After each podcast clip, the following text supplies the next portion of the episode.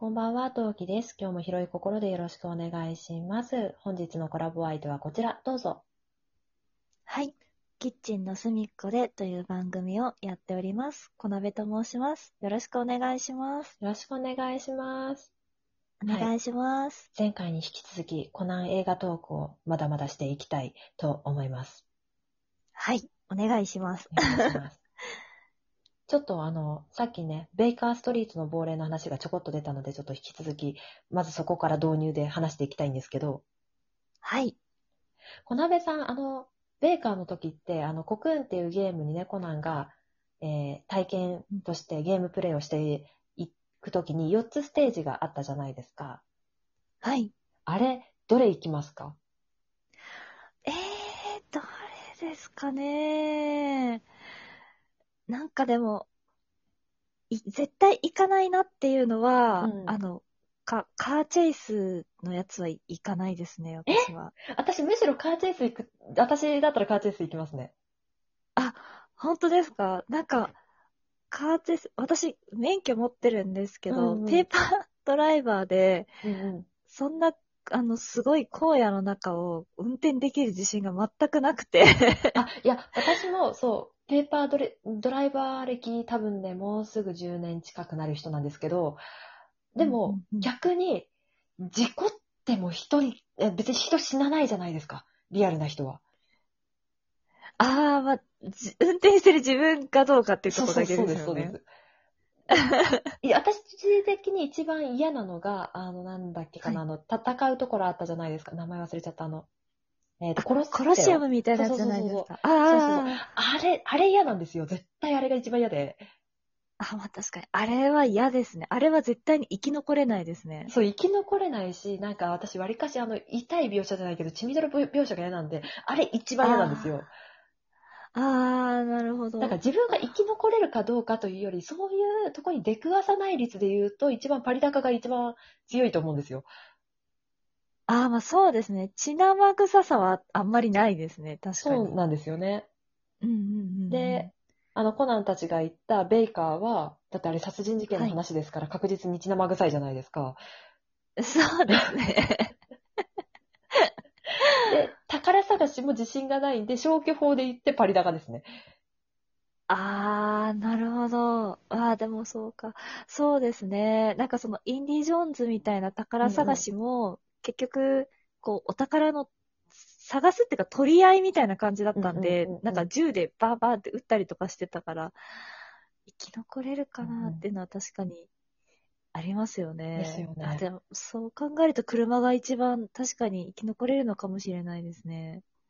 あと、あの映画って、私結構突っ込みたいのが、あのコクーンの内蔵されてるあの4つのゲーム、とてもじゃないけど子供向けじゃないですよね。そうですね。なんか私、対象年齢が結構上に設定されてるのかなって思ってたんですよ。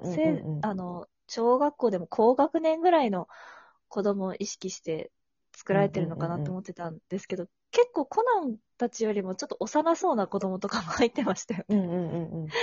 うんでもだからコナンたちだって言うて小学校1年生ですよ。そうか、コナン君たちも1年生でしたっけ？そうそうか。1年生はちょっとやるべきではないですね、あのゲームはね。どう考えても R15 ですよね。あの4つのゲーム。そうです。ね。だってコナンのサイズで、あんなスポーツカーみたいな車はアクセル届かないと思うんですよ。参加者の子供たち。本当ですよね。もうハンドルとアクセル踏む人別にしないといけないぐらいですよね、多分。そう。だ、だ、な、な、なんであの子供たち、いや、あのね、ストーリー的に言うと子供たちが揃ってる必要性はあるしわかるんですけど、あの4つのゲームもうちょっとどうにかならんかったかなと思いながらよく見てますね。そうですよね。それこそ、その、アガサ博士とか、普段コナン君たちとかと一緒にいるんだから、ちょっと、ちょっと、刺激的すぎないかとか言えなかったのかなとか思いますよね。本当ですね。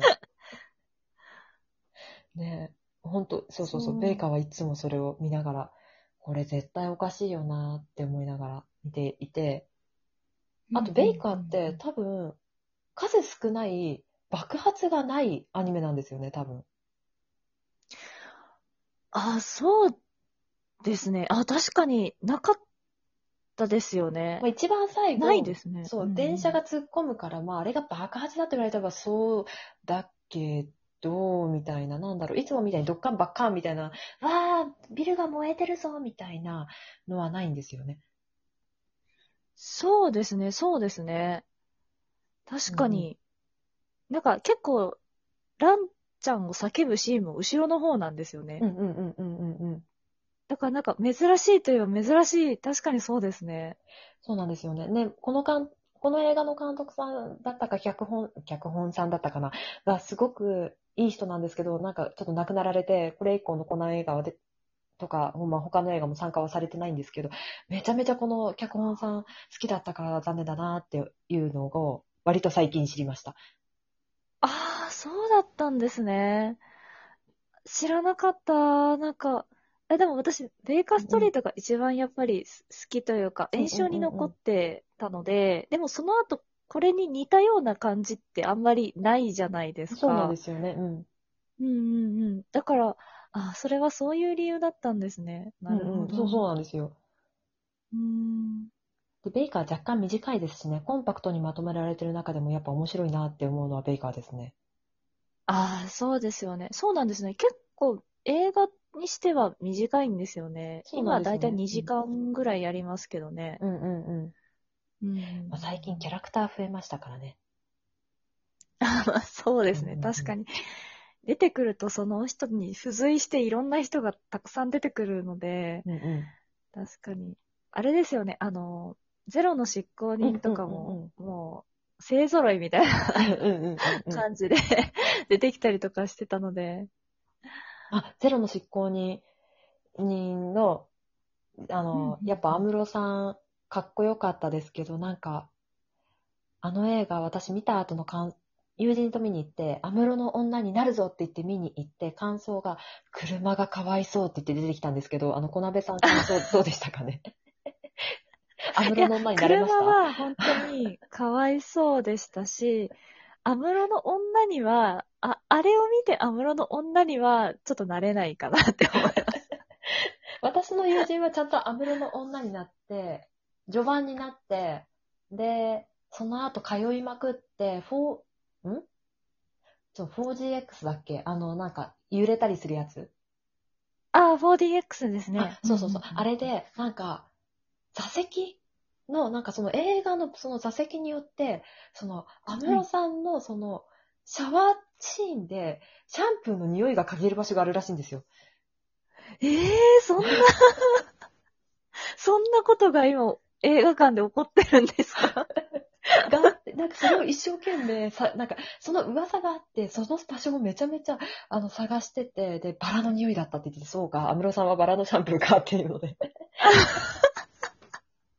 めっちゃ面白いじゃないですか。えあとなんだっえけかな、もう一箇所面白い、聞いて、え、面白いと思ったのが、これ多分 4DX じゃなくて普通の映画の中でもわかるんですけど、なんだっけかな、最後その、RX、ん ?RX7 だっけか、あの、室さん乗ってる車。あれを運転してるときに、なんか下打ちをするらしいんですよ。でも映画の普通の映画館のとこだと、普通の座席だとわかんないらしくって、すっごいちっちゃい下打ち音が入るらしいんですけど、それをどこで一番よく聞こえるかを真剣に探しましたね。めっちゃ面白いですね。そんな楽しみ方があったんだ。で、どこってえ、言ったら、いやだ、そこ 4DX ならではですね。そうそうなんですよね。でえ、え、下打ちどこで聞けるって言ったら、えダメ、教えたら広まっちゃって聞け、あ座席埋まっちゃうから教えないって言って教えてもらえなかったんですけど、めっちゃガチ恋ですね。そうなんですよ。すごい。いや、私はもうあの映画は、やっぱ安室さんの腕力っていうか、もう、うんうん。ゴリラ味がすごいなって思ってました。コナン君を抱えて銃を撃って、その銃の衝撃で衝撃を和らげるっていうもう人間技じゃないなって思ってましたね。ね、本当ですよね。